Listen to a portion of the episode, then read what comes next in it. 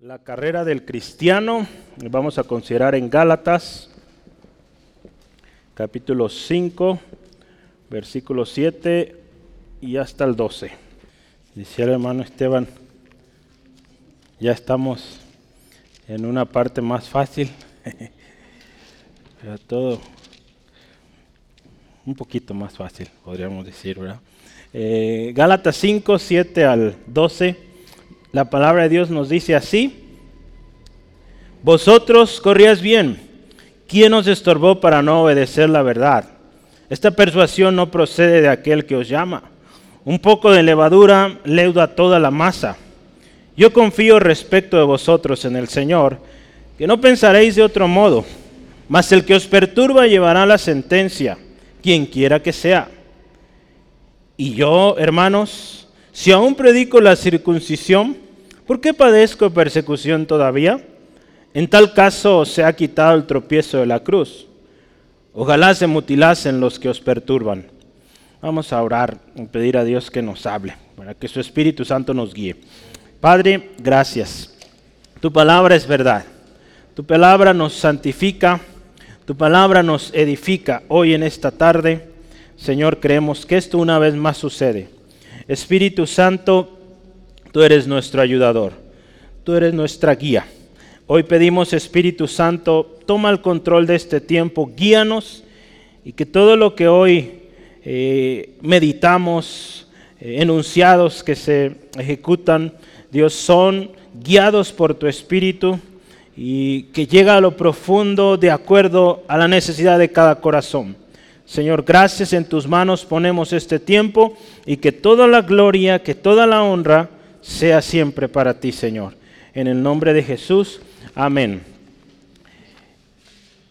Gálatas 5, la semana pasada eh, empezaba nuestro hermano hablando de estar firmes en la libertad que Cristo nos ha dado, ¿verdad? Firmeza. Eh, hablaban ahí ustedes, yo no pude estar acompañándoles, pero lo escuché y de razones para estar firmes. ¿verdad? Tenemos una lucha constante, un enemigo real que requiere de hombres, mujeres firmes en la verdad. ¿sí? Eh, hace un par de semanas, creo, eh, hubo un evento allá en, Orlando, Florida. Eh, yo tenía ganas de ir, no pude, pero es, la conferencia justamente se llamó así, Estando Firmes es de los ministerios Ligonier. Eh, he mencionado yo algunas citas del hermano R.C. Sproul, eh, pero fue, este fue el tema, estar firmes ante la, la demanda o, la multitud de ideas, filosofías, ideologías que hoy estamos enfrentando. Como iglesia de Cristo necesitamos estar firmes, permanecer firmes. Eh, el primer expositor es el presidente de uno de los institutos bíblicos que tienen allá, y, él hablaba justamente, dice, mirando el pasado para ver o para planear lo de, eh, lo de adelante o del futuro. Y, él hablaba de muchas historias, eh, testimonios, desde el principio, hombres y mujeres que se mantuvieron firmes. No importando la adversidad, la dificultad alrededor de ellos, firmes. Hubo un hombre llamado Juan o John Huss, ¿lo han oído? Si no, le invito, busca ahí en Google al ratito, John Huss, ¿verdad? H-U-S, lo puedo buscar. Eh, y este hombre, eh, tremenda persecución, eh, recibió por predicar la justificación solo por fe, solo, sí, solo por fe en Jesucristo. fue aproximadamente o vivió aproximadamente 100 años antes de Martín Lutero. ¿sí? Y él dice, podrán, si mal no recuerdo, matar al ganso, pero en 100 años no podrán matar al cisne. No sé si es al revés, pero es... E, él proféticamente está hablando de que en 100 años no iban a poder parar lo que venía. Y efectivamente, 100 años después aproximadamente, Martín Lutero está clavando sus 95 tesis en esta iglesia de Wittenberg y pues gloria a Dios, a partir de ahí la reforma protestante, hace, celebramos hace algunos años, 500 años de esta reforma, donde efectivamente hubo algo que sacudió a la iglesia de aquel tiempo y que hoy en día pues sigue vibrando y pues alcanzando a muchos hombres y mujeres. Para muchos era imposible poder pagar, ¿verdad? Su, su rescate, ¿verdad? Podríamos decirlo de una manera, estas indulgencias que se imponían de tal manera que para mucha gente era imposible poder pagar para que un familiar saliera de ese lugar de tormento. Gloria a Dios, Jesucristo en la cruz del Calvario lo pagó todo. ¿sí? Y fue gracia, o sea, un regalo no merecido. ¿verdad? Fue usted y yo pusimos un día nuestra fe en Jesucristo, somos salvos. ¿sí? Gloria a Dios. Entonces, eh, es importante que usted y yo nos mantengamos firmes en esto. ¿sí? Firmes hasta el final, porque hay galardón, hay galardón. Y pues la batalla que usted y yo libramos cada día, pues requiere de hombres y mujeres que estén firmes. La vida cristiana, ¿verdad? Hoy vamos a ver, eh, puede considerarse como una carrera, ¿sí? Una carrera. ¿Cuántos han corrido alguna vez en una carrera de, pues de diferentes tipos, ¿verdad? Hay de resistencia, de velocidad, de relevos, hay muchos tipos, ¿verdad? Entonces, eh, pues es algo interesante, hay retos, ¿verdad? obstáculos, eh, hay satisfacciones, ¿verdad? cuando hay premios ganamos, eh, hay una preparación que se requiere también para esas carreras, hay altibajos, hay palabras de ánimo, ¿verdad? veía una historia por ahí de, un atleta que, empezó la carrera y cayó, se lastimó. Y él pues empezó a ver que sus oponentes pues seguían corriendo y pues eh, mucha gente en el público le decía, ya salte, no vas a poder. Y este hombre pues todo lastimado, no recuerdo si estaba quebrado o no, pero dijo, yo sé que tengo que llegar a esa meta. Entonces tenía palabras de ánimo, pero también palabras de desánimo. Y él decidió, yo voy a llegar a como de lugar a esa meta. ¿Qué creen? Llegó. Fue el último, pero él se propuso, yo voy a llegar y llegó. ¿sí? La vida cristiana pues va a tener muchas eh, dificultades, eh, tiempos donde pues habrá tristezas, dolores, persecución o eh, tribulación, retos que enfrentar, pero siempre, fíjese, la palabra de Dios con nosotros, dándonos ánimo, dándonos aliento. Y, y es bueno que usted escuche esto, porque también no van a sobrar más bien voy a decir, no van a faltar. No van a faltar las palabras de desánimo, de que no puedes, es imposible. Que dijo el salmista, yo voy a escuchar lo que dice Dios. ¿verdad? Porque Dios dice, hablará paz a su pueblo, para que no se vuelvan a la locura. Si nosotros escuchamos lo que está sucediendo a nuestro alrededor, créame, nos vamos a desesperar, nos vamos a estresar. Y bueno, tremendo. ¿verdad? Eh, hace rato estaba platicando con con Braulio sobre eh, los avances de la tecnología en la inteligencia artificial, ¿verdad? Eh, hoy en día está de moda ahorita un, framework que se está usando llamado GPT-4, Si no había escuchado eso, no es para que se asuste, pero, pero es tremendo lo que se está logrando vía inteligencia artificial. No sé si ha visto, pero hay mucha imagen hoy día que está circulando de famosos eh, pues quizá con ropas o en lugares donde no pertenecen. ¿sí? Entonces, es interesante lo que la inteligencia artificial puede hacer. ¿sí? Y, usted y yo, hermanos, hermanas, debemos estar firmes ante esto. ¿Por qué? Porque es muy fácil ser engañado con todo esto. Si usted y yo no estamos escudriñando la palabra de Dios, si no estamos firmes en la libertad que Cristo nos ha dado, fácilmente nos van a engañar. ¿sí? Entonces, eh, gloria a Dios, nosotros estamos con el creador del universo, con el que diseñó al hombre perfecto, ¿verdad? que nos ha dado su Espíritu Santo, de tal manera que si nos presentan una imagen, viéndolo de esa manera, si nos presentan un evangelio, podremos saber qué es verdad y qué es mentira. Cuando usted y yo conocemos la palabra y conocemos que el Espíritu Santo está con nosotros. Entonces la vida cristiana es una carrera. Pablo usó mucho esta referencia de las eh, de, las, eh, de los atletas, de las carreras, y quizá por el contexto en el cual él se encuentra. Eh, cuando Pablo vive, o en la temporada de Pablo, desde Jesús también, ya estaba el imperio romano en dominio, pero antes del imperio romano fue el imperio griego, ¿verdad? Entonces se dice aproximadamente 700, 776 años antes de Cristo, que se iniciaron los primeros Juegos Olímpicos. en un lugar llamado Olimpia, ¿verdad? Si usted decía, ¿por qué se llama Olímpicos? Pues de ahí viene, de Olimpia en Grecia. Sí, entonces el contexto, la gente conocía a los atletas, los corredores, pues usa eso. Eh, o esas referencias. Y yo traigo aquí algunos textos donde Pablo usa eh, las carreras eh, o los atletas para llevarlos al ejemplo de la vida cristiana. Y tengo algunos, quisiera que tome nota. Esto es la introducción, si hoy la introducción está un poco extensa. Prepare su Biblia y vamos juntos a Primera de Corintios. Primera de Corintios, versículo, capítulo 9. Primera de Corintios, capítulo 9 versículos 24 al 27, dice así la palabra de Dios. ¿No sabéis, escucha esto, que los que corren en un estadio, todos a la verdad corren, pero uno solo lleva el premio? Corred, escuche, de tal manera que lo obtengáis. Todo aquel que lucha, de todo se abstiene. Ellos a la verdad para recibir una corona corruptible.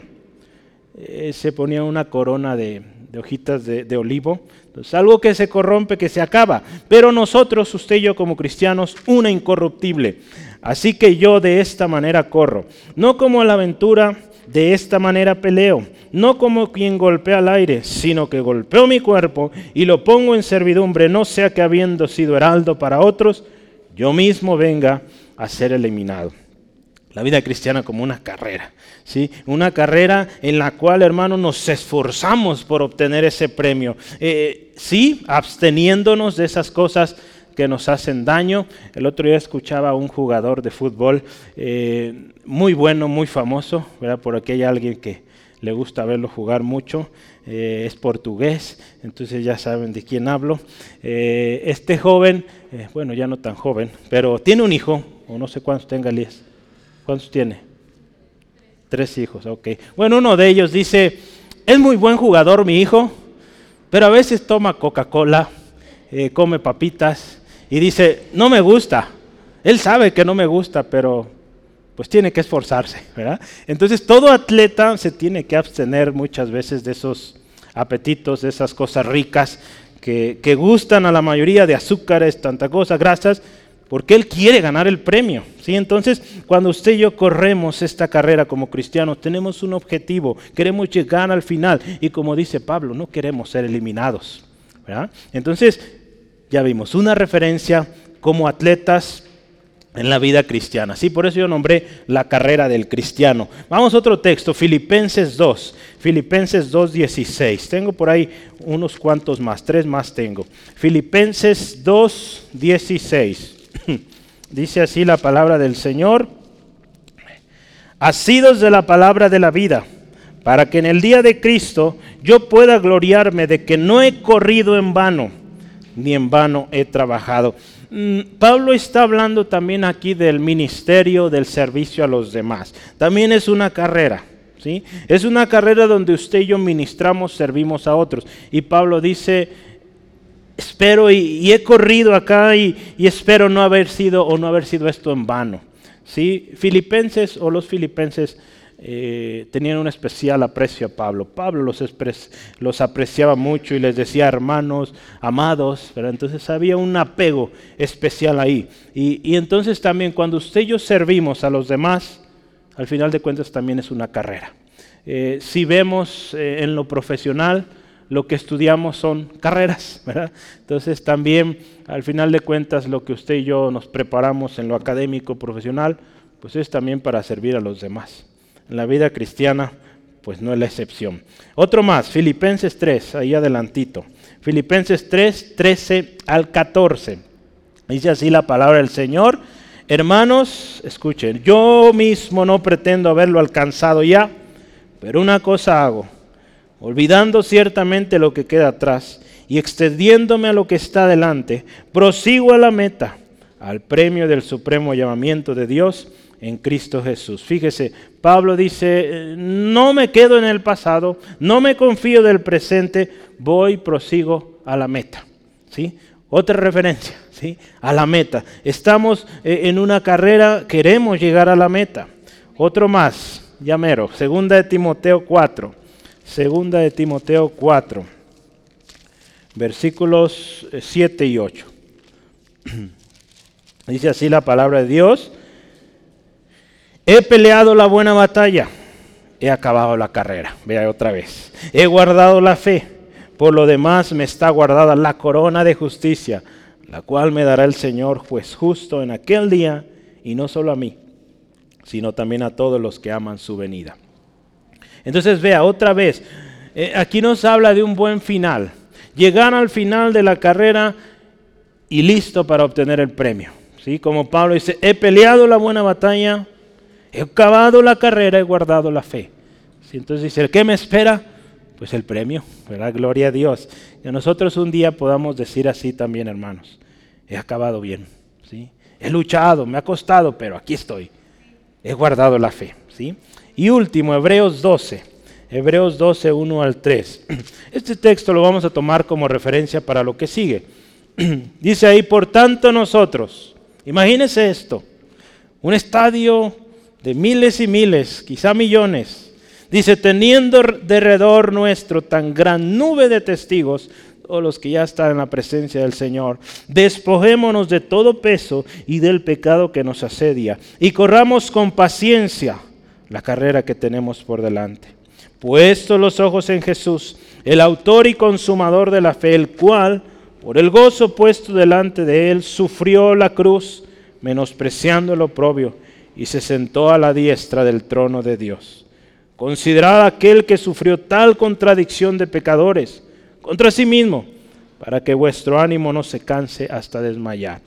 Vea esto. Dice, tenemos una nube de testigos.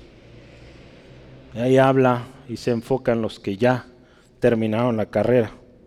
Sí, dice ahí, despojémonos de todo peso. A veces llevamos mucha carga y por eso no avanzamos. Si una de las cosas o características, yo tengo un, un colega ahí en el trabajo que le gusta correr eh, los maratones.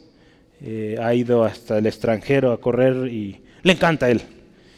Eh, yo le, he dicho, a ver si luego me hace algunas clases para correr, pero pues no, no es para mí eso, pero bueno, una de las cosas que él me platica en estas carreras es que la vestimenta, tanto su playera como su short, su mismo calzado, todo tiene que ser pues especial para esto. Sí, y una de las características de este tipo de vestimenta es que muy ligero, muy ligero. ¿sí? Entonces, entre más peso puedan dejar, pues mucho mejor. ¿sí? Si vemos en los que corren o manejando bicicleta, pues también no sé si usted ha cargado una de esas bicicletas, las carga con un dedo. Un amigo tenía una, con un dedo cargaba esta bici, no pesaba nada, ¿sí? Entonces vea qué interesante, ¿no? Se despojan de todo peso para avanzar más rápido, ¿sí? O, para avanzar en esta carrera. Y dice ahí también, tenemos que despojarnos también del pecado que nos asedia. Y dice, corriendo con paciencia la carrera que tenemos adelante. Entonces nos habla de prepararnos para esta eh, competencia o para esta carrera, eh, bien enfocados, considerando, fíjese algo que llama la atención aquí es considerando a Cristo. Nuestro mayor y mejor ejemplo, ¿sí? el ganador de ganadores, hay que considerarlo a Él. Y cuando corramos esta carrera como cristianos, consideremos a Cristo. ¿sí? Y nos vamos a dar cuenta que pues la carrera no es fácil, va a haber mucha oposición. Yo quiero leerle aquí una... Eh, es una cita de un, de un hermano, se llama el Anastasios, eh, su apellido está más difícil, Giolachoglu, sí está trabajoso, es, es griego, eh, actualmente radica en Alemania, y él dice esto, la carrera de la fe que se supone que debemos correr, es una carrera que corremos con paciencia mirando a Jesús. Es una carrera cuyo objetivo y meta es el Señor Jesucristo.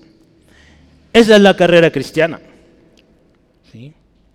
Algo más que podemos extraer de lo que Pablo, bueno, se cree que Pablo escribió Hebreos o el autor de Hebreos dice, es que no todos los que nos llamamos cristianos estamos corriendo esta carrera.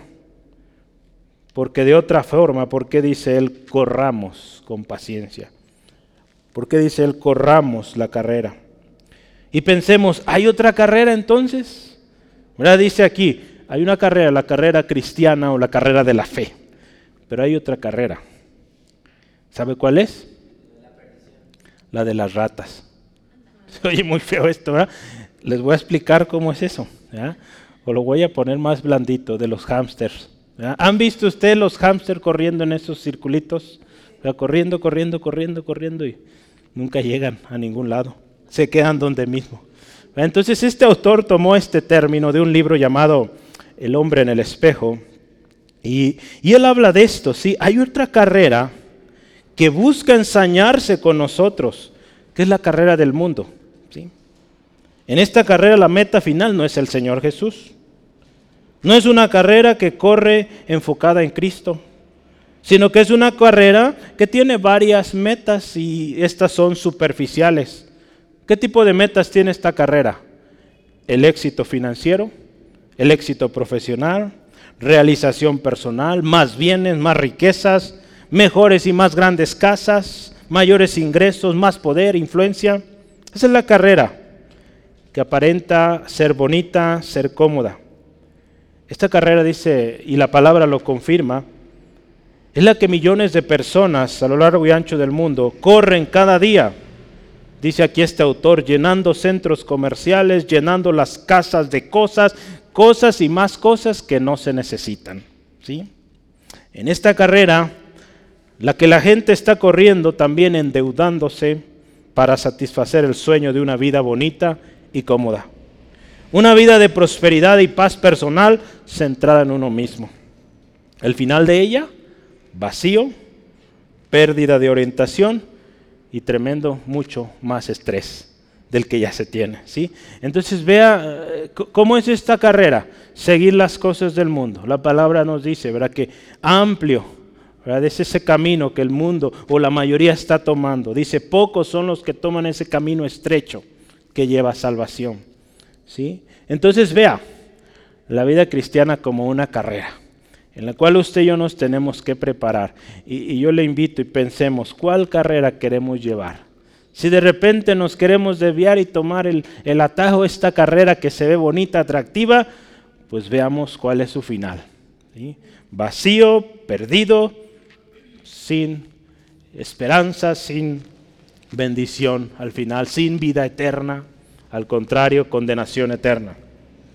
Si yo quiero que meditemos, si hoy vamos a hacer eh, otra tablita como lo hicimos hace un par de semanas, y aquí en este pasaje de la palabra, partiendo desde el versículo, versículo 7, en Gálatas 5, 7, yo voy a tratar de hacer una comparativa y, y, vamos a ir juntos en esto.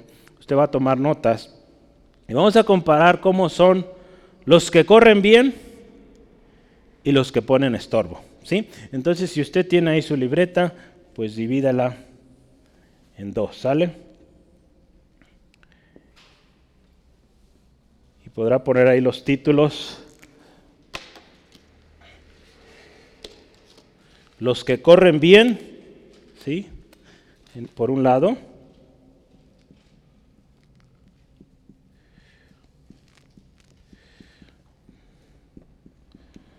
Podría poner del otro lado los que corren mal, pero voy a usar los términos ahí que usa la palabra, los que ponen estorbo.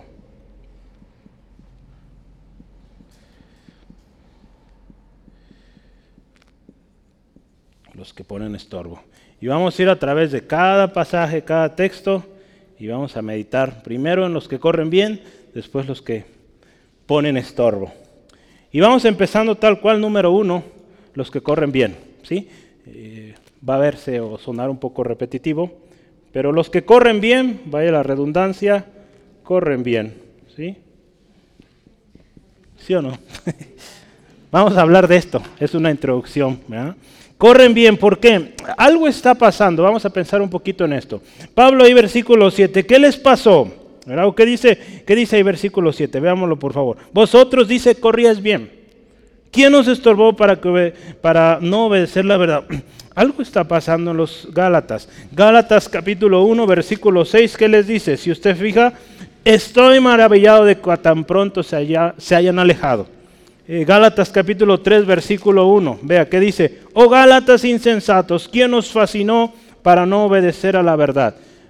hay un problema serio. Pablo está diciendo, ¿qué pasó?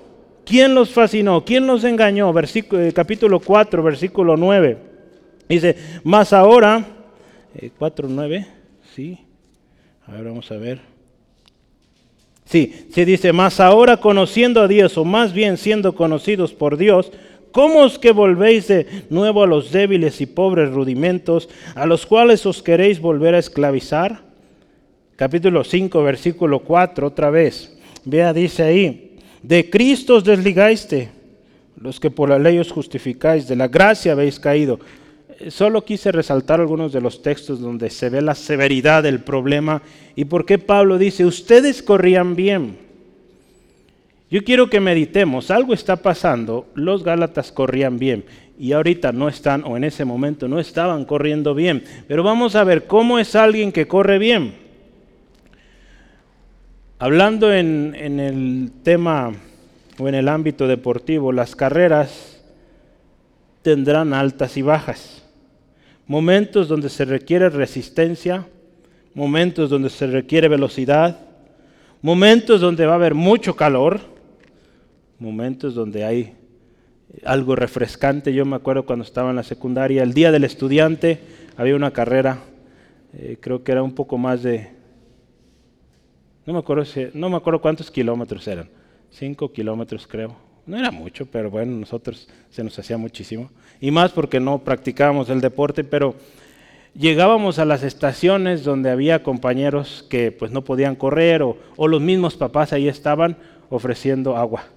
Sí, entonces esas estaciones eran súper especiales, ¿verdad? Porque tú ibas bien cansado y agua, refrescábamos, ¿verdad? Entonces había momentos donde el calor intenso, pero momentos también donde nos refrescábamos. Hay momentos también en las carreras donde hay paso libre, hay momentos también donde hay obstáculos. Así también la vida cristiana. Va a haber momentos difíciles, momentos gratos también, eh, que parece en ese momento no haber obstáculo. Vamos avanzando, pero de repente un obstáculo. Pero es necesario, dice la palabra, ¿verdad? Pablo lo tenía muy claro. Y cuando él animaba a sus hermanos, si usted se fija, eh, hay cartas que Pablo escribió desde la prisión Cartas que, por ejemplo, Filipenses les habla del gozo. Y él está en la cárcel. Regocijaos, os digo, regocijaos. ¿Cómo? Desde la cárcel. Sí, entonces vea, Pablo sabía esto, que la carrera iba a tener de todo. Y por eso él dice, yo sé vivir de ambas maneras. Teniendo mucho como teniendo poco. Teniendo hambre como teniendo o estando satisfecho. ¿Sí? Y ahí en Hechos hay una historia, Hechos 14. Hechos 14, versículo 22.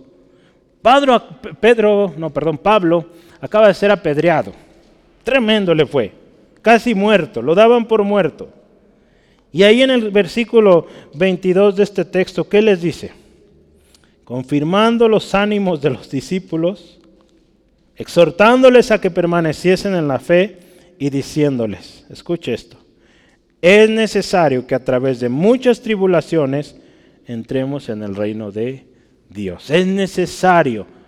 Entonces, alguien que corre bien no significa que tiene el camino derechito, siempre cómodo, siempre a gusto, siempre refrescante. No.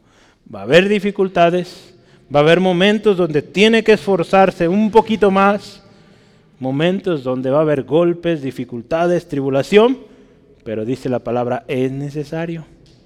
Sí, porque ahí en medio de esto tenemos que acordarnos, acordarnos del premio. El domingo pasado les decía, tenemos que acordarnos quiénes somos. Somos salvos. ¿sí? Y debe ser motivo suficiente para estar contento siempre. ¿sí? El gozo del Señor es nuestra fortaleza. ¿sí? Entonces debemos retener el gozo. ¿sí? Porque sabemos quién está con nosotros. Mire, correr bien, estamos hablando de correr bien, implica preparación, implica esfuerzo, implica disciplina, implica firmeza, implica abstenerse de aquello que no nos nutre, que no nos edifica, implica también una mirada puesta en la meta, con una expectativa en el premio. Correr bien también significa andar en la verdad, ¿sí? En la verdad de Dios. Sí, ya veíamos ahí en Hebreos. Los textos que yo ya leí antes ayudan y refuerzan lo que hoy vemos, ¿no? En Hebreos 12, puesto los ojos en Jesús. Hay una carrera que tenemos por delante. ¿Y por qué nos dirá correr o corran con paciencia? Se necesita paciencia en esta carrera. Porque a veces queremos llegar luego, luego. Dios quiere formar en nosotros algo, ¿sí? Tenemos que ser pacientes. Va a haber ocasiones donde la respuesta de Dios va a ser inmediata, otras habrá que esperar y se requiere paciencia, ¿sí? Entonces vamos ahí, hay un texto que yo quisiera veamos, eh, Juan 18, 37. Juan 18, 37 dice así la palabra. No, a ver un segundo. Sí, de hecho sí es, perdón. Eh, Jesús está ahí delante de, Pilato, lo esta semana, y, le dice, eh, Pilato dice, Pilato le dice a Jesús, luego, ¿eres tú el rey? Respondió Jesús, tú dices que yo soy el rey. Yo para esto he nacido y para esto he venido al mundo, para dar testimonio a la verdad. Todo aquel que es de la verdad, oye mi voz. Todo aquel que conoce a Jesucristo anda en verdad. Y viceversa, ¿verdad? Todo aquel que es de la verdad es porque conoce a Jesucristo, escucha la voz de Jesucristo y atiende. ¿sí? Señor Jesús dice, las ovejas conocen la voz del pastor, ¿verdad? Y, le siguen. Entonces, aquellos que corren bien saben quién es su pastor. Señor Jesucristo. ¿A quién, ¿A quién seguimos? ¿Quién es nuestro modelo? ¿Quién es nuestro ejemplo? Por eso Hebreos lo dice ahí, consideramos aquel.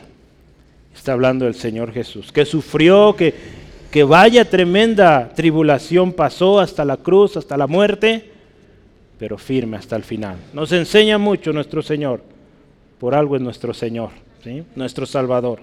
¿Sí? Entonces, esos son los que corren bien. Pues vamos a verlos del otro lado, la introducción. Aquí le puede poner los que ponen estorbo, yo le voy a completar aquí, para que no obedezcan la verdad.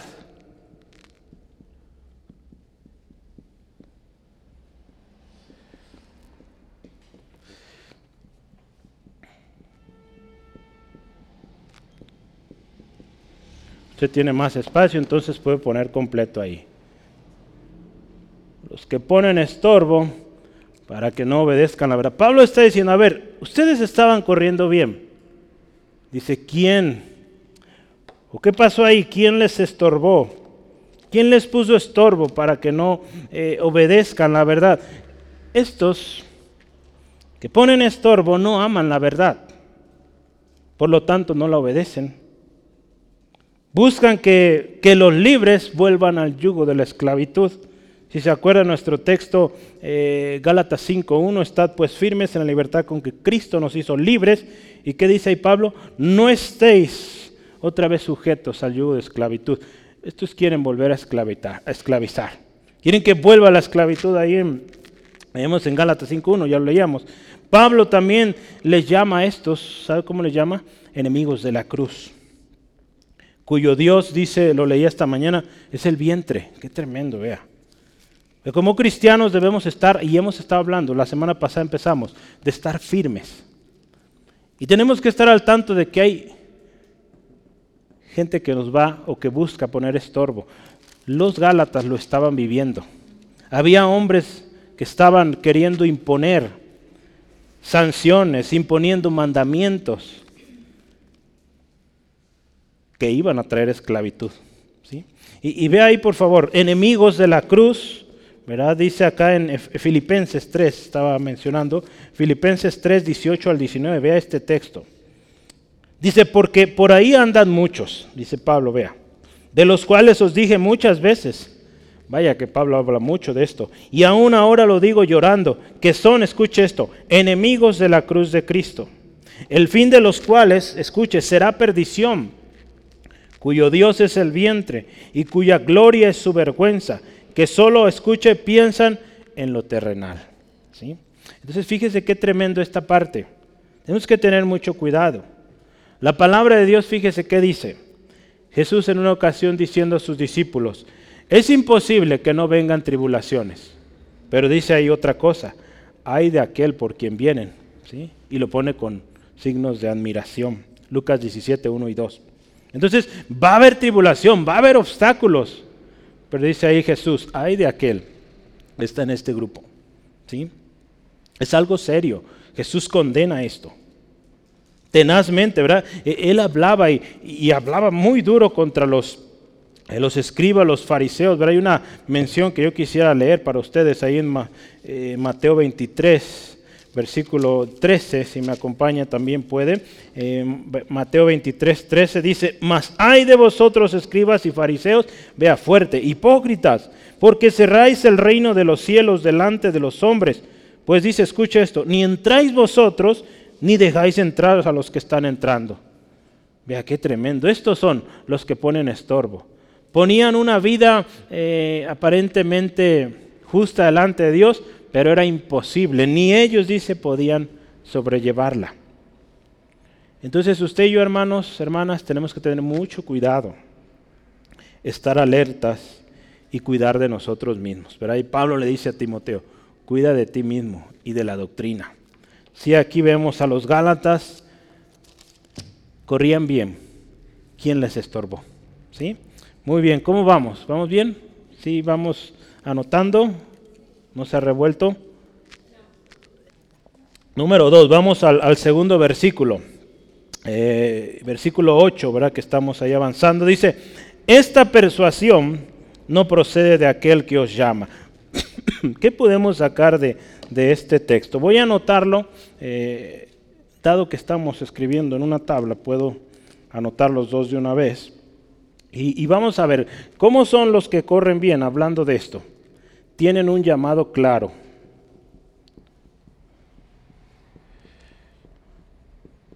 O llamamiento, más bien, llamamiento, lo mismo.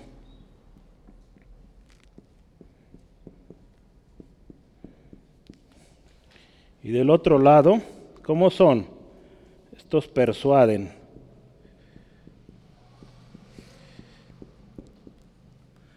Si por un lado tenemos los que corren bien, son aquellos que tienen su llamamiento claro, y por el otro lado están los que persuaden. Persuadir, la palabra o el verbo usado acá, persuadir como tal, no es del todo malo, pero sí hay una connotación al mal, que persuaden o buscan mover a alguien, eh, de hecho eh, la definición Real Academia dice inducen, mueven, obligan a alguien eh, para hacer algo, para creer o para hacer algo. Sí, entonces, ahorita vamos a ir ahí, pero empezamos allá. Tienen claro, aquellos que corren bien, tienen claro su, su objetivo, a dónde quieren llegar. ¿Sí? Usted va a decir, pues al final vamos a tratar de un examen, ¿cómo andamos ahí? ¿verdad? Y, y pues vamos a orar que Dios nos ayude a ir en, ese, en esa buena carrera, en esa buena batalla que Pablo eh, menciona también. Fíjese, eh, en una ocasión, eh, usted hace rato hablé de Lutero, Martín Lutero. en una ocasión él se encuentra en este lugar, en el, le llaman Diet, o en español, Dieta de Worms. Worms era una, una ciudad. Y él, en ese lugar hicieron una, el Diet o el Dieta, era, como si fuera una reunión donde se reunían las grandes personalidades tanto de la iglesia como de gobierno y, personalidades importantes, sí, que de alguna manera se encargaban del control o del, podríamos decir, bienestar del pueblo. Y pues Lutero se estaba haciendo muy famoso en ese tiempo por su, su doctrina de justificación solo por fe, solo por la fe. Y, y le dicen a Martín Lutero, tienes que retractarte de esa creencia. De lo contrario, dice, pues serás expulsado. Sí, ¿verdad? En resumen, ¿verdad? Hay toda una historia ahí. Pero o te retractas o serás expulsado. Y yo quiero leerle su respuesta. ¿verdad? Porque estamos hablando de, aquel que corre bien, tiene claro su llamado. Y vea lo que él les contesta ante esta eh, pues requerimiento de que se retracte. Escuche su respuesta. Dice, a menos que no esté convencido mediante el testimonio de las escrituras o por razones evidentes, escucha, él dice esto, ya que no confío en el Papa ni en su concilio, debido a que ellos han errado continuamente y se han contradicho, vea lo que dice Martín Lutero, o decía, me mantengo firme en las escrituras a las que he adoptado como mi guía. Mi conciencia es prisionera de la palabra de Dios y no puedo ni quiero revocar nada reconociendo que no es seguro o correcto actuar contra la conciencia. Y él termina diciendo, que Dios me ayude, amén. ¿Sí? En otras palabras, pues no me retracto y pues hagan lo que tengan que hacer. Yo voy a seguir creyendo lo que dice la palabra y no puedo ir en contra de ella. Entonces, si le costó que lo expulsaran, que lo persiguieran, pero al final pues logró su llamamiento, lo tenía claro y gloria a Dios, pues hoy en día hay fruto de esta valentía, de esta fe, de esta perseverancia. ¿sí? Tanto, fíjese, las respuestas que daba Pablo cuando era cuestionado, los discípulos, Martín Lutero decía ahorita, indican una fuerte y firme convicción. Yo aquí anoto en dos cosas, en quién los llamó, pero también cuál llamado es o cuál era su llamamiento. Si primero usted y yo, hermanos, tenemos que estar seguros, ¿verdad? Hablando de llamamiento, eh, tenemos que estar bien, bien seguros quién nos llamó. ¿Sí? ¿Quién nos llamó? Y que aquel que nos llamó nos llamó por gracia, no por obras. No es que merezcamos ese ministerio que Él nos ha dado. Esa salvación tan grande que Él nos ha dado. No la merecemos, fue gracia. ¿Sí? Ahí en 2 de Timoteo 1, Segunda de Timoteo 1, 8 al 9 dice así la palabra de Dios. Eh, Por tanto, no te avergüences de dar testimonio de nuestro Señor, ni de mí, preso suyo, sino participa de las aflicciones por el Evangelio según el poder de Dios. Escuche esto, quien nos salvó y llamó con llamamiento santo. Y aquí vea la clave, no conforme a nuestras obras, sino según el propósito suyo y la gracia que nos fue dada en Cristo Jesús antes de los tiempos de los siglos. entonces Pablo le dice, no te avergüences Timoteo, sigue adelante, eh, Dios te llamó con un llamamiento santo y lo que tienes es gracia de Dios, no fueron tus obras, entonces adelante. El Señor, el poder de Dios está contigo. Entonces primero, ¿quién nos llamó? Pero también saber cuál es nuestro llamamiento. Y, ahí en, Pedro, eh, primera de Pedro 2.9, eh, nos da ahí claro cuál es ese llamamiento. ¿Se lo sabe de memoria? Mas vosotros sois linaje escogido, real sacerdocio, nación santa, pueblo adquirido por Dios, para que anunciéis las virtudes de aquel que os llamó de tinieblas a su luz admirable. Él nos llamó de tinieblas a luz. Y es para que anunciemos esto. ¿sí? Fíjese, nos da algo tan precioso. Real sacerdocio, linaje escogido, nación santa, pueblo adquirido, pero para que anunciemos esas virtudes de nuestro Señor Jesucristo, que nos puede sacar de un mundo de tinieblas a un mundo de luz. Vamos adelante, mire, entonces tengamos claro nuestro llamamiento. Así es alguien que corre bien. Esto es de este lado, persuaden. Ya decía, persuadir, su connotación normalmente es negativa, pero es inducir, mover, obligar a alguien a pensar o hacer de determinada manera. La nueva versión internacional en lugar de persuadir dice gente que instiga. Instigación, pues es también lo mismo, fíjese, inducir a alguien que haga eh, a una acción, generalmente negativo. ¿sí? La enseñanza de acá no es o no viene de Dios. Se trata de aquellos que trabajan o, traen, eh, tratan intensamente de inducir a prácticas antibíblicas, legalistas, y que lejos de traer libertad, lo vemos, traen esclavitud. ¿sí? Eh, no aceptan la verdad, al contrario, fíjese, persuaden o ponen estorbo para que no obedezcan, ¿verdad? no aceptan la verdad y por lo tanto buscan atraer a los de aquel grupo a la mentira, porque tienen propósitos egoístas, propósitos orgullosos. ¿Pero qué sucedía? ¿verdad? Estos eh, judaizantes, pues lo que querían era más adeptos a ellos, mayor reconocimiento.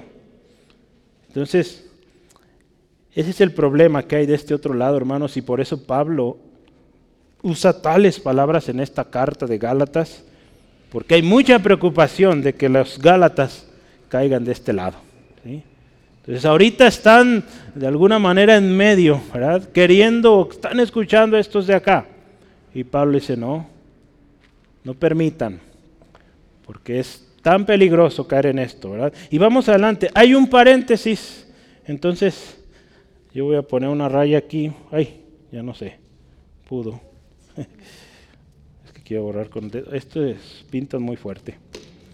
Pero vamos a, a poner aquí un paréntesis porque, como dicen ahí en los programas, un momento y regresamos. Entonces hay un paréntesis aquí, vamos a poner aquí. Y el paréntesis es el versículo 9. ¿Quién me ayuda a leerlo fuerte? 5.9.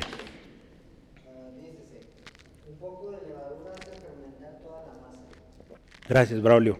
Un poco de levadura hace fermentar o leuda toda la masa. Es un paréntesis que vamos ahí a pensar un poquito en esto.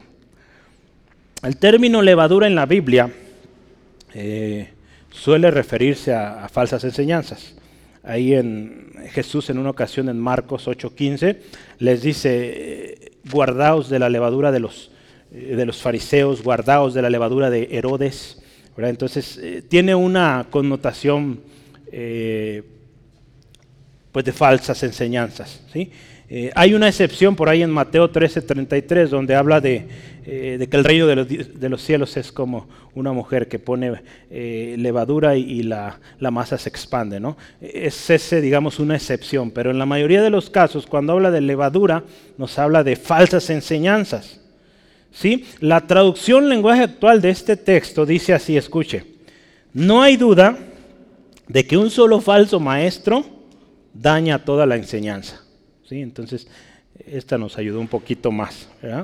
En otras palabras, hermanos, hermanas, en este paréntesis que llevamos acá, un pequeño descuido, una pequeña entrada a falsas enseñanzas puede ser causa, escucha esto, de una confusión severa y en ocasiones irreversibles. Mucha gente ha dado oído, sobre todo hoy que estamos ante unos medios eh, tan abiertos, tan fáciles de acceder, tanta información, y que si no tenemos eh, buen discernimiento, si no somos llenos del Espíritu Santo, estamos eh, pues sin leer la palabra de Dios, ¿verdad? Vamos a ser engañados, porque se oye bien, se oye, si lo pensamos, lógico también, pero es falso. ¿sí? Entonces esto estaba pasando con los, con los hermanos en Galacia, y Pablo le dice, hermanos, cuidado, un poquito de entrada a estas cosas, un poquito de levadura, leuda o afecta toda la masa. ¿sí? Entonces, cuidemos, hermanos. ¿sí? Este paréntesis nos ayuda y es una reflexión. ¿sí? Entonces, cerramos el paréntesis. Y volvemos a lo que llevamos. ¿Sale? ¿Qué número sigue? Este no es de aquí, ¿eh? entonces era de... Número 3, ¿verdad? Aquí sí continúa.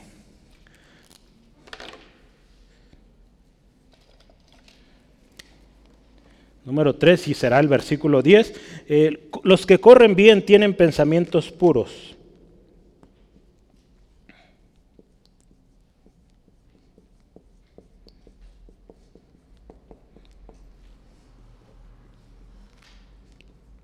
Versículo 10.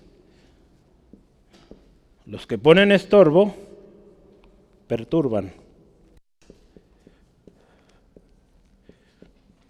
Si se fija, todo es contrario a la verdad, contrario a andar en bien o a correr bien.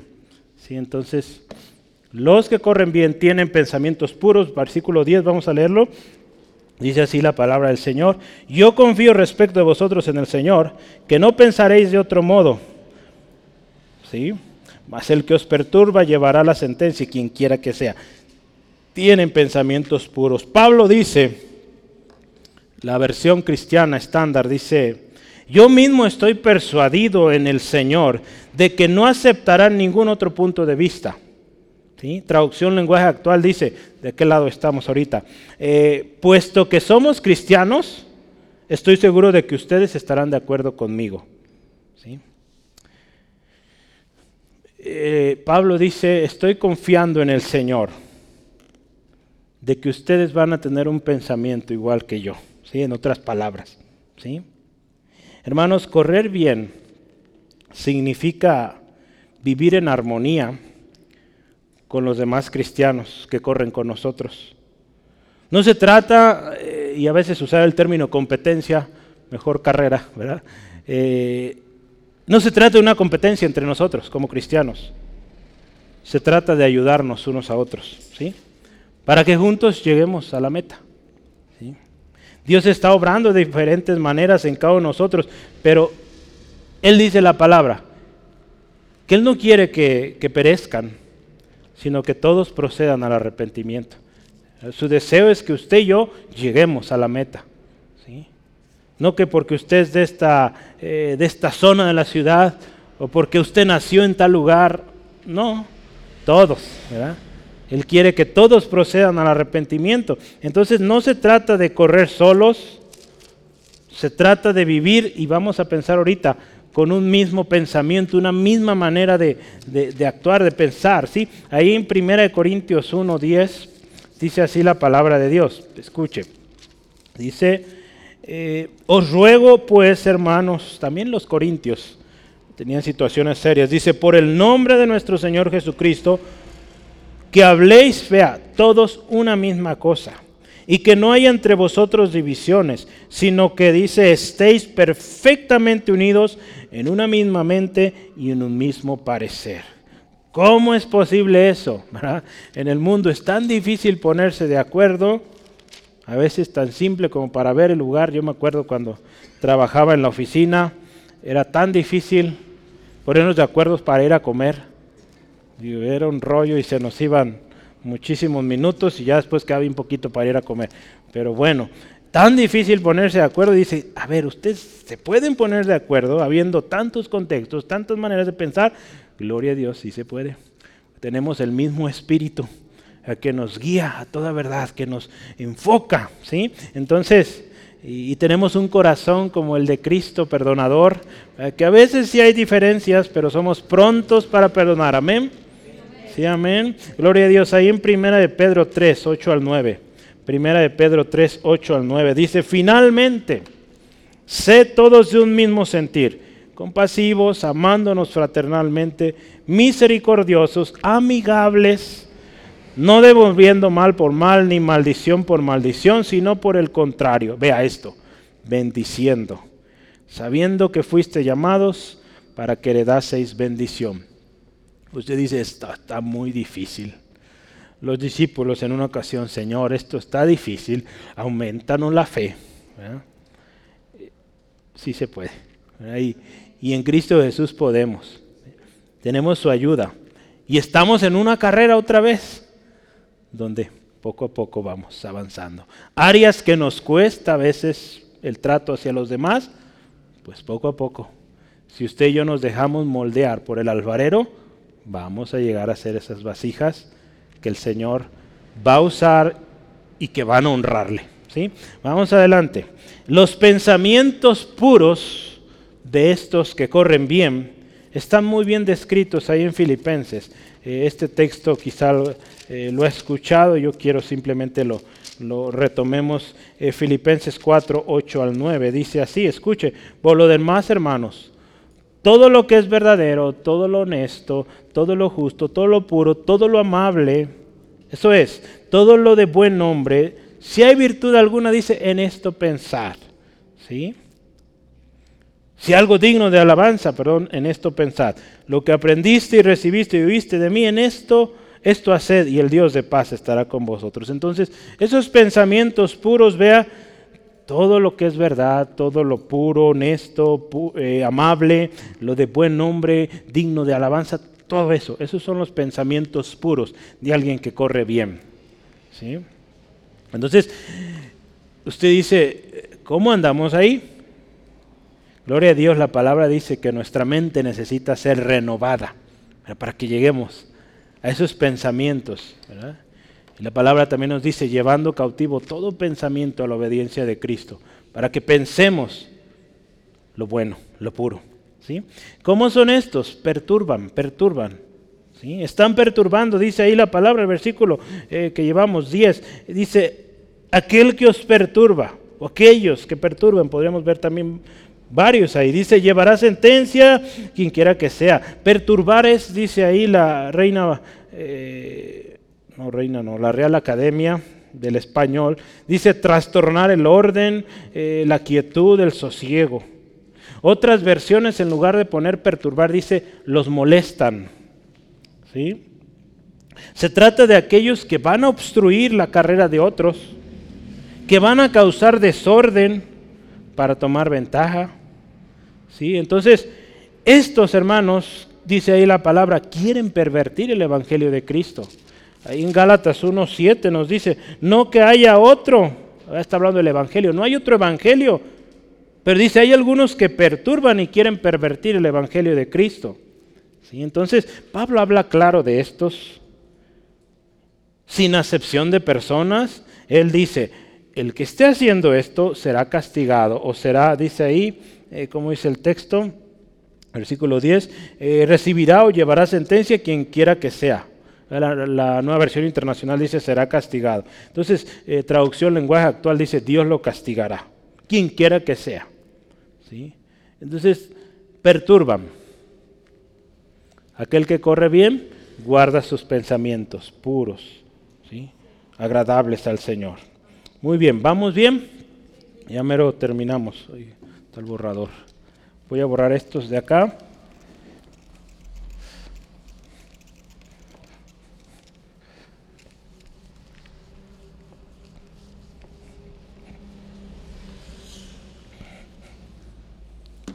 Número siguiente, número 4, ¿verdad?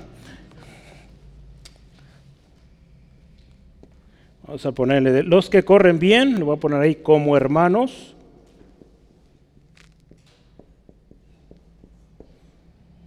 padecen persecución.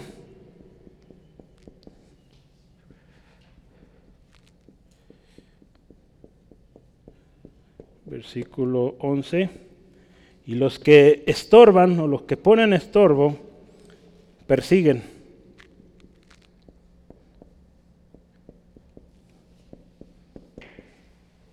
Listo.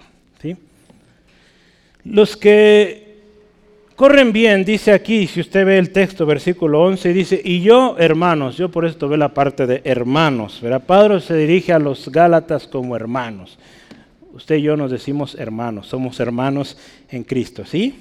Entonces dice, nosotros, dice, perdón, 10 dice, yo, yo estoy aquí, yo, hermanos, si aún predico la circuncisión, ¿por qué padezco persecución todavía?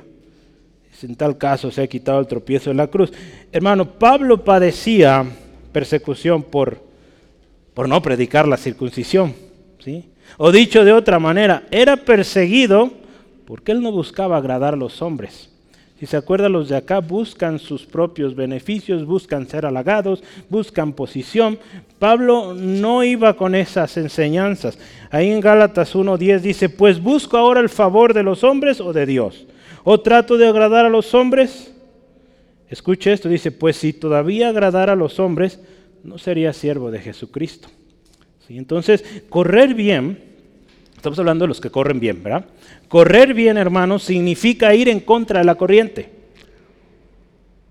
Ir en contra de lo que la mayoría está pensando o haciendo. Eso es correr bien. Hablamos de la carrera cristiana, ¿verdad? Se trata entonces también de que juntos, como hermanos, somos partícipes de los sufrimientos los unos de los otros. Si ahí en Filipenses, Filipenses fue una de las cartas que Pablo escribió desde prisión, y él les dice ahí en el 6 al 7 de Filipenses 1, estando persuadido de esto, que el que comenzó la buena obra la perfeccionará hasta el día de Jesucristo. ¿sí?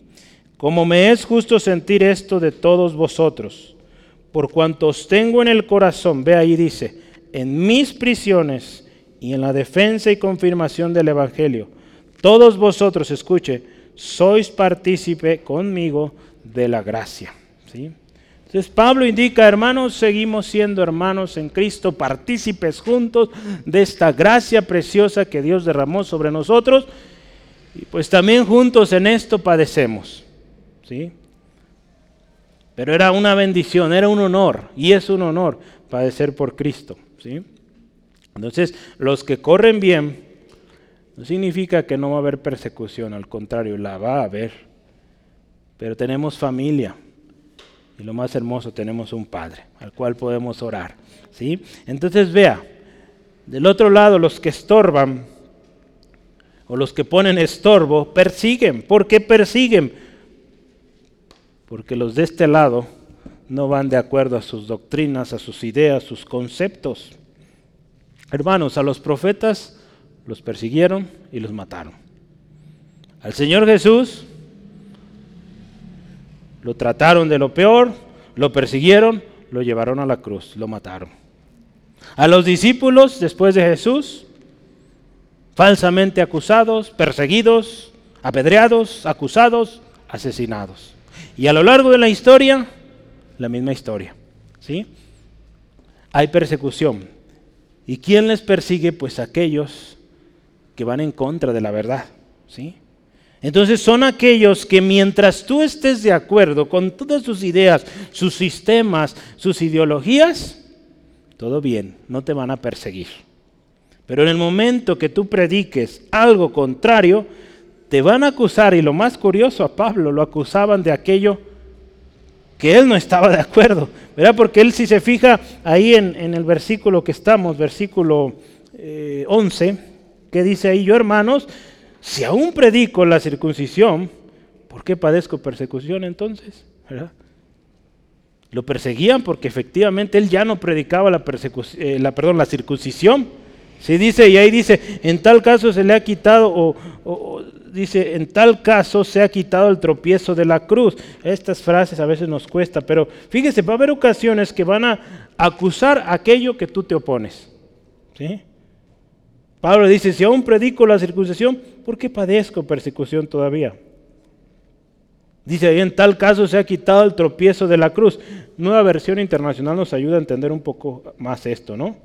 Si tal fuera mi predicación, si yo predicara la circuncisión, la cruz no ofendería tanto. ¿sí? Pero les ofendía. A los judaizantes les ofendía que Pablo predicara que somos salvos por gracia y no por obras. ¿Sí? Ahí en Primera de Corintios yo quiero que veamos. Mm, Primera de Corintios es, es el 1. Primera de Corintios 1, 23 al 24.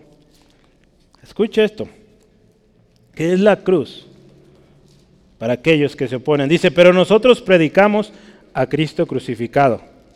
¿Qué dice ahí? Para los judíos, ciertamente, tropezadero. ¿sí? Y para los gentiles, locura mas para los llamados, así judíos como griegos, dice Cristo, poder de Dios y sabiduría de Dios. Para estos la cruz es una ofensa, es un tropiezo. Para aquellos es poder, para salvación. Para usted, para mí que corremos esa carrera, es salvación, es poderoso el Evangelio, la cruz, el mensaje de la cruz. No sé si usted ha escuchado a Billy Graham, él habla mucho de esto, o hablaba, ya falleció, en sus eh, predicaciones el mensaje de la cruz, siempre llevando a la gente a Cristo. Y eso tenemos que hacer nosotros, porque nosotros no vamos a salvar a la gente. Podremos dar los mejores consejos, pero el único que puede transformar, dar vida, vida abundante es Señor Jesús. Entonces nosotros los vamos a llevar a Cristo. ¿sí? Y vamos a ocuparnos en eso. ¿sí? Vamos a esforzarnos en que la gente conozca a Jesús que la gente aprecie el mensaje de la cruz. ¿sí? Es bien interesante, pero fíjese, todo está yéndose a, una, eh, a un sistema en el cual si tú vas contrario a lo que yo creo, te persigo. ¿sí? Vea lo que está sucediendo hoy con tantas manifestaciones que vemos eh, a lo largo y ancho del mundo. Y hay una, una... Ellos como tal no se llaman o no se consideran como religión, ¿verdad? Pero hablando de este lado de, del mundo, en Américas, se considera una religión y es esta del, del hinduismo.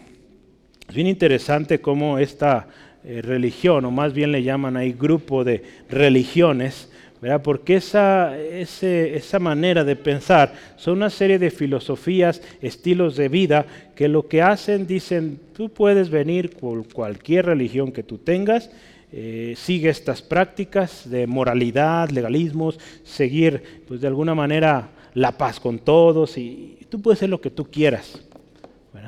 Entonces es bien interesante porque este tipo de ideas se está perpetrando en muchos de los eh, sistemas o, círculos sociales, de tal manera que, dice, tú puedes venir, no importa tu manera de pensar, mientras estemos de acuerdo en esto, esto y esto, todo bien, nadie te va a decir nada. El momento que toques esto, Así va. Entonces hoy sabemos en nuestra nación los temas, digamos, serios. Todo el tema de la, de la inmoralidad, ¿verdad? Matrimonios del mismo sexo, eh, todo este tema de eh, la educación que se está dando a los pequeños, bien corrompida ya, fuera del diseño original de Dios. Usted vaya en contra de eso, se echa un mundo encima. Pero gloria a Dios, mayor es el que está con nosotros. Y la palabra de Dios nos dice que estemos firmes, hermanos, porque no podemos evitar aquello. Quisiéramos eh, resolverlo, pero todo está escrito ya. Hoy que pedimos, Señor, que se haga tu voluntad. ¿sí? Entonces, eh, qué importante que usted y yo estemos firmes, porque es imposible que no vengan pruebas, van a venir, pero permanezcamos firmes en el Señor. ¿sí? Y vamos a terminar número 5, los que corren bien, número 5. Voy a ponerle ahí, se afirman más.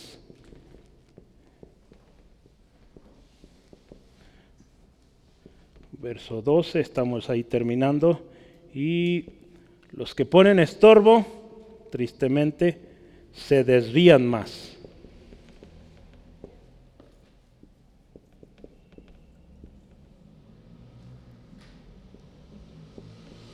Listo. Sí, ok, desvían más. No quiero equivocarme, poner un, una vez que no va. Los que corren bien se afirman más. La palabra dice ahí en 1 Corintios 10, 12, el que piensa estar firme, mire que no caiga. ¿sí? En Apocalipsis 22, 11, la última parte, dice, el que es justo, practique la justicia todavía.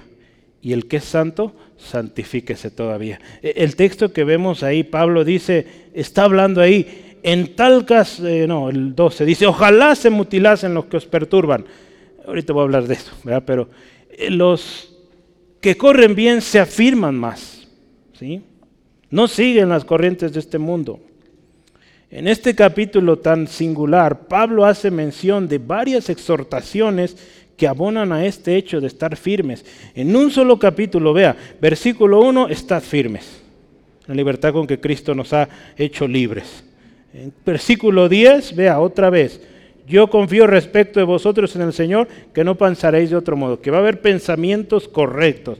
Versículo 13, me voy a ir adelantando, vea. Versículo 13, porque vosotros hermanos a libertad fuiste llamados. Versículo 16, Dios, digo pues, perdón, andad en el Espíritu y no satisfagáis los deseos de la carne. Hay referencias de estar firmes, andar en el Espíritu, andar, mm, vemos ahí también versículo 10, y ahí fui, eh, con un pensamiento puro. Versículo 25 también, vivir en el Espíritu. Si entonces vea, este capítulo está lleno de referencias a andar eh, de manera correcta, afirmándonos más y más cada día. Entonces, hermanos, necesitamos, como hombres, mujeres de Dios, que queremos correr esta carrera de la vida cristiana, necesitamos estar firmes, afirmarnos más y permanecer firmes en la roca. Salmos 31, 3, les voy a dar los textos. Necesitamos estar pegados a la vid verdadera, Juan 15, 5. Y puestos nuestros ojos en Jesús. Hebreos 11, 1 y 2. ¿Sí? Entonces, así son los que corren bien. No se confían, siguen adelante, siguen esforzándose, ¿verdad? No para ganar o, para ganarse su salvación. Gloria a Dios, eso ya está ganado. ¿Sí? Pero siguen en esa carrera, ¿verdad? Porque quieren llegar a la meta con aquel que los salvó. Estos de acá se desvían cada vez más y más. En Apocalipsis 22, 11 dice, el que es injusto, sé injusto todavía. Y el que es inmundo, sé inmundo todavía. ¿Sí? Este texto, versículo 12, dice ahí, ojalá se mutilasen los que os perturban. Estos que perturbaban incitaban a la circuncisión, ¿verdad? Es algo fuerte lo que Pablo usa acá. Hay, hay un debate ahí un poco sobre lo que es o significa este texto, pero escucha esta lectura o este comentario. Pablo no está simplemente deseando la circuncisión en los judaizantes que estaban preocupados, eh, que estaban, perdón, preocupando, persuadiendo a los gálatas acerca de la circuncisión. No. Pablo con esta expresión está diciendo mucho más que eso. En realidad, sarcásticamente él está diciendo y desea que sean castrados como las religiones paganas. En las religiones paganas de aquel tiempo, ya pocos eh, practican esto, pero era algo común. Que había hombres, hablamos de los eunucos, que, que, se castraban con el propósito de supuestamente santificarse aquello que, que ellos eran devotos. Entonces Pablo le dice, vea qué fuerte expresión, ojalá dice se mutilasen. Algunos comentaristas, quiero que sepamos las dos versiones, eh, que son en menor número, asocian esto eh, a que sean, dice, removidos de la iglesia. ¿Sí?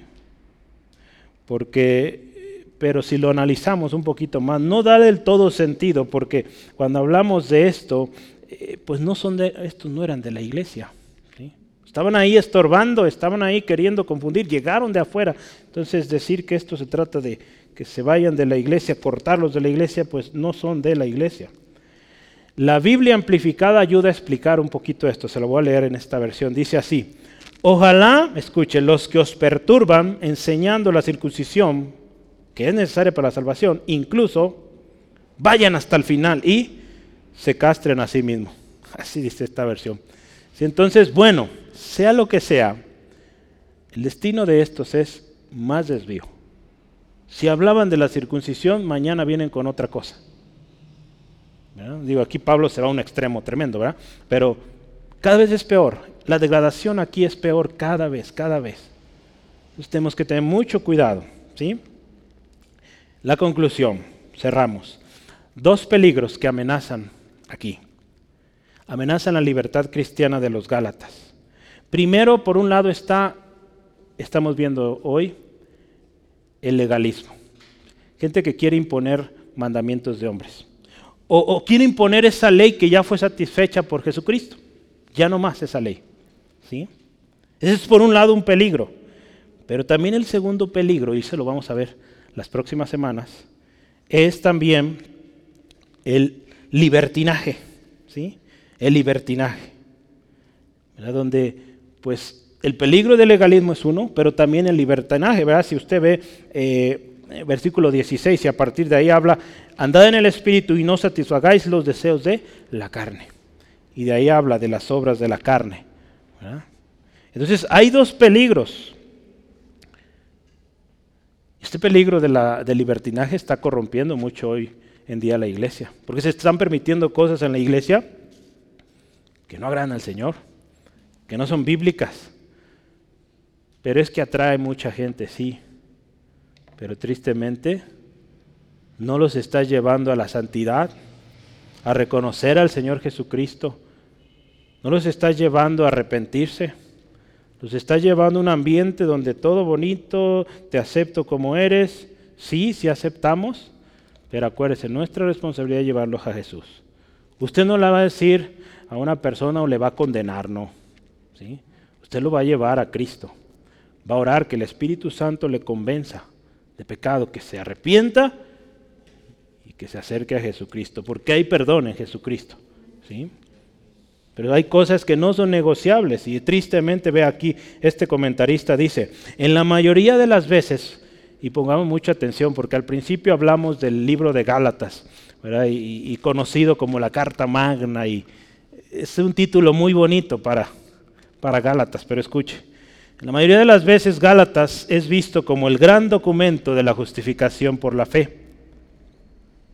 Lo que los cristianos con demasiada frecuencia no se dan cuenta es que en realidad es un documento que establece un estilo de vida centrado en Cristo. Uno que se opone tanto al legalismo como al libertinaje. Tristemente, aunque aplauden la justificación por la fe, es algo muy bonito y gloria a Dios. Los cristianos también frecuentemente renuncian a su libertad en Cristo al abrazar el legalismo o el libertinaje. Y a veces, lo triste, como los Gálatas, abrazando las dos cosas. Porque si Pablo está hablando de legalismos, pues ya hemos hablado mucho de eso, va a empezar a hablar de vivir en la carne, que estaba sucediendo en los Gálatas y por eso les advertía. Entonces imagínense a qué nos lleva dar oído a estas cosas, no solo legalismos, a comenzar a permitir también cosas eh, pues pecaminosas, libertinaje, ¿sí? Por eso Pablo dice eh, en el primer versículo, no estéis otra vez sujetos al yugo de esclavitud, ¿verdad? porque esclaviza aquello. Entonces, así que la carta de Pablo a los Gálatas, aunque directamente revela la situación de Galaxia, ¿verdad? Pues el título dice Gálatas, ¿verdad? Está hablando de los Gálatas, pues ¿qué cree? Habla de la situación de la iglesia hoy en día, donde tenemos que tener cuidado de estos extremos, legalismo como libertinaje. Entonces, Hermanos, podemos aprender hoy que la vida cristiana es una carrera. Y que, eh, que no se trata de correr a prisa o, lentamente, más bien necesitamos estar firmes, firmes en la libertad con que Cristo nos hizo libres. Esto no significa, perdón, esto más bien significará que dependemos de Él. De manera permanente. Un atleta cristiano, vamos a poner así, saludable, y con un destino seguro a la meta, ya vimos, corre bien andando en verdad. Tiene claro su llamamiento y no se deja persuadir. Tiene pensamientos puros, piensa distinto, no permite la perturbación. Vive en comunión con sus hermanos y es partícipe aún de las tribulaciones. Un cristiano que corre bien, saludable, veíamos al final, se afirma más y más en la roca que es Cristo, en la vid verdadera que es Cristo. ¿Cómo andamos en este correr o en esta carrera? ¿Es imposible? No, es imposible. ¿Es algo que sucede igual para todos? ¿La carrera es igual para todos? Pues no. Cada quien vamos eh, un paso, digamos, distinto, pero vamos juntos. Dios está obrando en cada uno diferentes áreas. Pero quizá usted ya va más avanzado en otra, pues ayude a su hermano o su hermana que está tratando con esa área. ¿sí? Y yo quiero darle una palabra de ánimo, de exhortación y de aliento. Tres en uno. Y es palabra de Dios. ¿sí? Dice así que hermanos, os ruego por la misericordia de Dios, que presentéis vuestros cuerpos en sacrificio vivo, santo, agradable a Dios, que es vuestro culto racional. Y vea esto, no os conforméis a este siglo, sino transformaos por medio de la renovación de vuestro entendimiento, para que comprobéis cuál es la buena voluntad de Dios, agradable y perfecta. ¿sí? Romanos 12, 1 y, 1 y 2. ¿sí? Entonces, hermanos, sí podemos. ¿Qué le parece si oramos y cerramos este tiempo? Pues dando gracias a Dios primero por su palabra. Padre, te honramos. Te bendecimos, Señor, por la oportunidad, el privilegio de poder compartir tu palabra y juntos aprender principios de esta carrera que como cristianos un día decidimos tomar. Señor, hoy, Señor, damos gracias por esa libertad que nos diste en Jesucristo. Señor, gracias porque por nuestros esfuerzos, por nuestras buenas obras, nunca lo hubiéramos alcanzado. Fue tu gracia tu misericordia. Y fue en esa ocasión que pusimos nuestros ojos en Jesucristo, nuestra fe, en Jesucristo que nos dio esta tan grande y preciosa salvación. Señor, hoy quisiéramos también, y debe ser algo constante en nuestras vidas, estar a cuentas. Señor, si en nuestro corazón hemos permitido ideas, conceptos, prácticas, tanto de un legalismo como de libertinaje, hoy, Señor, pedimos perdón. Y hoy queremos, Señor, retomar la carrera y retomarla de manera legítima, no tomando atajos, sino puesto nuestros ojos en ti, Jesús, el autor y consumador de nuestra fe, firmes, creyendo tu palabra, que aunque haya obstáculos, dificultades, nuestra mirada no se desvía. Hoy Dios pedimos fortaleza para ser esos buenos, excelentes atletas en esta carrera, corriendo bien siguiendo la verdad, teniendo claro quién nos llamó, cuál es nuestro llamamiento, teniendo una mente renovada con pensamientos puros, viviendo en armonía los unos con los otros y aún siendo partícipes tanto del gozo como de los padecimientos. Señor, y que cada día vivamos afirmándonos más y más. Y gracias Dios porque tenemos promesas. Hoy, Señor, pedimos fortaleza y nos despojamos de todo peso y pecado que asedia y corremos con paciencia la carrera que tenemos por delante, puesto los ojos en Cristo Jesús, el autor y consumador de nuestra fe. Hoy oramos también, Señor, por aquella persona que te necesita hoy, aquel que no te conoce o que no ha experimentado el gozo, que no ha experimentado la verdadera vida en abundancia. Señor, hoy ruego, Dios, toca este corazón, atráelo a ti, Señor, y que reconozca hoy que te necesita, arrepentido, arrepentida, vuelva a ti, Señor. Y gracias, Dios, porque hoy tú perdonas, tú restauras, Señor, y ayudas a esta persona en su carrera. Te bendecimos en el nombre de Jesús. Amén, amén. Gloria a Dios. Pues Dios les bendiga, hermanos. Tenga una noche bendecida. Estemos orando, nuestras hermanas eh, mañana y pasado tienen su gran evento, pues que lo disfruten y que el Señor les guarde. Ore por cada hermana que viene de muchos lugares, que Dios les proteja y que pues sea una bendición para todos y todas. Dios les bendiga.